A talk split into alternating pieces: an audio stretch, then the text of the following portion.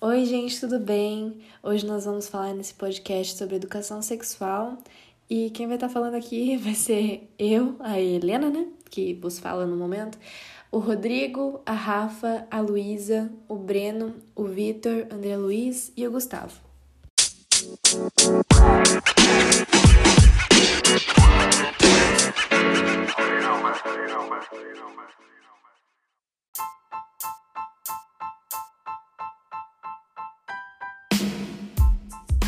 Com a nova série da Netflix, Sex Education, muito tem se falado sobre educação sexual, né? O tema também bastante comentado durante as eleições presidenciais de 2018, em função à polêmica do kit gay. Embora o suposto kit não existisse, a história demonstrou que a educação sexual é ainda um tema cercado por tabus.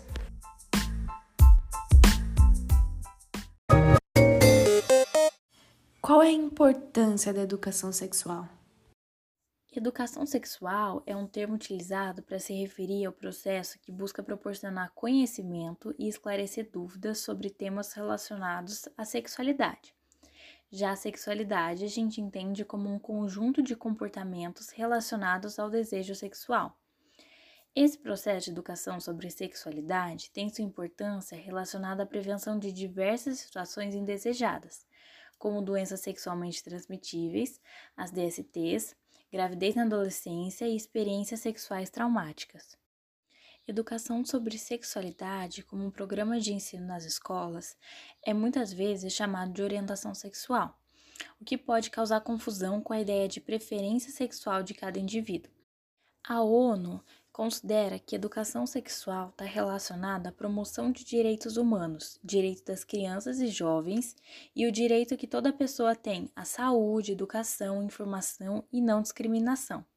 Por essa razão, a ONU é favorável à implementação de um currículo para educação sexual nas escolas.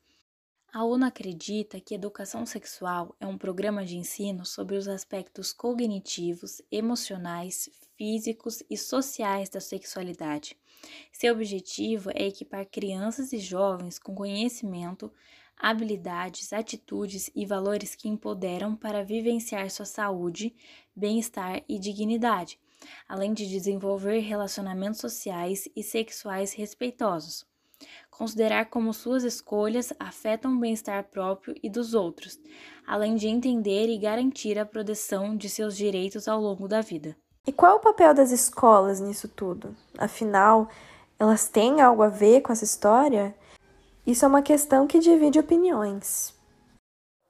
Agora, em relação aos argumentos favoráveis da educação sexual. Os defensores da aplicação de programas de educação sexual nas escolas entendem educadores e instituições de ensino não só devem falar sobre o assunto, como também estão inevitavelmente ligados ao tema. Eles argumentam que a escola deve tratar do assunto porque a criação de hábitos saudáveis e noções de cuidado com a saúde devem ser incentivadas desde a infância. Por isso, a importância da educação sexual nas escolas. Há uma necessidade de direcionar o assunto, desde gestos de condenação sexual e brincadeiras entre si até o início de relacionamentos afetivos.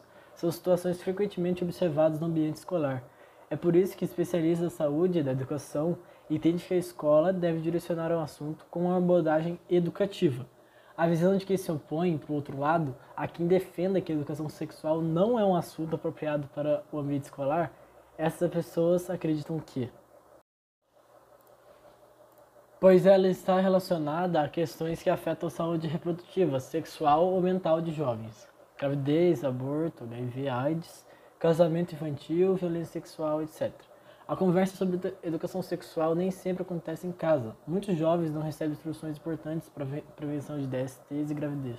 Por isso, a escola deveria oferecer as informações necessárias. Sexualidade é parte da vida humana. A defesa da abordagem da educação sexual nas escolas também parte do entendimento de que a sexualidade é parte natural da vida, da vida humana, e da nossa vivência social. Logo, não haveria razão para a exclusão do tema dos ambientes de ensino. Além disso, a educação para a sexualidade ajuda os jovens a compreender e lidar melhor com as experiências naturais, como a puberdade, menstruação e virgindade. Sexualidade é assunto da família. A escola não deve tratar de temas relacionados à sexualidade por não haver um consenso com relação ao assunto. A forma como a sexualidade é exagerada e tratada diverge entre pessoas de diferentes culturas, vivências e crenças. Por isso, cabe à família, e não à escola, educar a criança sobre o assunto da forma que julgar mais adequada. O próprio presidente da República, Jair Bolsonaro, é adepto dessa linha de pensamento, conforme afirmou em entrevista. A escola exerce influência sobre a sexualidade do jovem. Os educadores podem transmitir para os alunos seus próprios valores, crenças ou preferência sexual. Isso pode, inclusive, afetar a orientação sexual de crianças ou jovens ou incentivá-los a ter relações sexuais. Erotização infantil. De acordo com Damares Alves, ministra da Mulher, Família e Direitos Humanos, essa é a maior preocupação do governo. A ministra, bem como o atual presidente, acreditam que as crianças não devem ser expostas a imagens de genitálias e outras coisas consideradas eróticas. E como podemos aplicar a educação sexual nas escolas? Também no que diz respeito ao currículo de educação para a sexualidade, não há nenhum consenso. A Organização das Nações Unidas oferece instruções de como desenvolver e aplicar um currículo para o tema.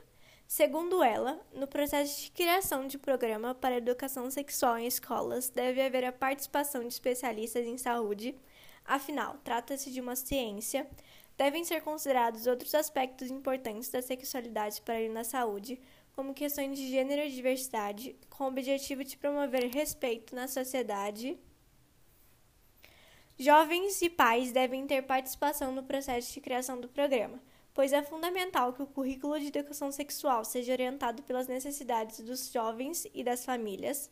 As aulas devem oferecer informações científicas sobre doenças sexualmente transmitíveis e gravidez. Os temas devem ser tratados em sequência lógica. Consenso e prevenção devem ser abordados antes das instruções sobre atividade sexual, oferecer informações sobre os serviços de saúde disponíveis na comunidade e como acessá-los. A educação sexual pode ser abordada em uma disciplina específica ou de forma transversal dentro de outras disciplinas Entretanto, essas instruções não são aceitas pra, pela totalidade de pessoas que concorda com a aplicação de educação sexual em escolas. Para algumas pessoas, os educadores devem restringir e proporcionar apenas informações mais relacionadas à saúde, como prevenção de DSTs e gravidez na adolescência, sem abordar tópicos como gênero e orientação sexual e consentimento. E qual é o cenário da educação sexual no Brasil? Aqui, a aplicação de um programa de educação sexual também é compulsória aos currículos escolares. As diretrizes para a educação no Brasil estão contidas na Base Nacional Comum Curricular, desenvolvida pelo Ministério da Educação. A BNCC serve para nortear os currículos das redes de ensino médio em todo o Brasil. Ela estabelece uma base de temas que devem ser tratados na educação não consta na Base Nacional um currículo para educação sexual. Nos últimos governos, o Ministério da Educação adotou uma posição de incentivar, mas não obrigar, a aplicação de programas de educação sexual nas escolas. No Brasil, o assunto vem sendo tratado de forma transversal, ou seja, é sugerido que o tema seja abordado dentro de outras disciplinas. Desde 2007, o Ministério da Educação e da Saúde atua em conjunto por meio do programa Saúde na Escola, para instruir, instruir jovens sobre prevenção e promoção de saúde. O, o programa de instruções relacionado ao uso de drogas e à sexualidade, em fevereiro de 2019, os ministérios assinaram uma carta de compromisso para a prevenção da gravidez na adolescência que pretende atualizar o programa Saúde na Escola. Apesar desse avanço na direção de maior promoção da educação sexual, são recorrentes projetos de lei pela proibição do assunto no ambiente escolar. O projeto do programa Escola Sem Partido é o exemplo mais notório. O programa defende que aspectos relacionados à educação moral, religiosa e sexual devem ser tratados apenas no âmbito privado e não devem ser abordados na, no ambiente escolar. Confira textos so, sobre a escola sem partido. Conforme, conforme mencionado anteriormente, o presidente da República, Jair Bolsonaro, já deu declarações contrárias à educação sexual. Durante a campanha eleitoral, Bolsonaro fez declarações sobre um kit gay, supostamente distribu distribu distribuído em escolas públicas. Mais recentemente, o presidente afirmou que educação sexual tem que ser feita pro, pelo pai e pela mãe, e ainda incentivou que pais rasgassem cartilhas de educação sexual. E a educação sexual funciona? A educação sexual realmente funciona? A Unesco realizou uma série de estudos sobre os efeitos da educação sexual. Foram 87 estudos ao redor do mundo em 2008 e 99 em 2016. A organização apresenta os resultados dos estudos e também instruções para os programas de educação em seu Guia Internacional sobre Educação Sexual. A partir dos resultados, a Unesco averigou que esses programas contribuem para que a iniciação das atividades sexuais ocorra mais tarde, a redução da frequência da atividade sexual entre jovens, redução em relações arriscadas, aumento do uso de preservativos, aumento no uso de contraceptivos, maior conhecimento sobre gravidez e doenças sexualmente transmissíveis, as DSTs, prevenção do, de baixo custo do HIV. Entretanto, esses estudos analisam indicadores mensuráveis dos efeitos mais indiretos da educação sexual são mais difíceis de observar. Especialistas do tema acreditam que esses programas também contribuem para melhorias na saúde a longo prazo, para a redução da violência doméstica e da discriminação e para a promoção da igualdade de gênero.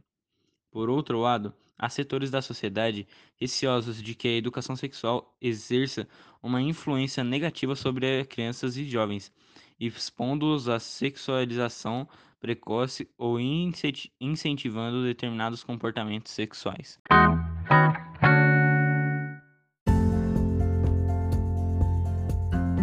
Então, gente, esse foi o nosso podcast. Muito obrigada por ouvirem e é isso aí.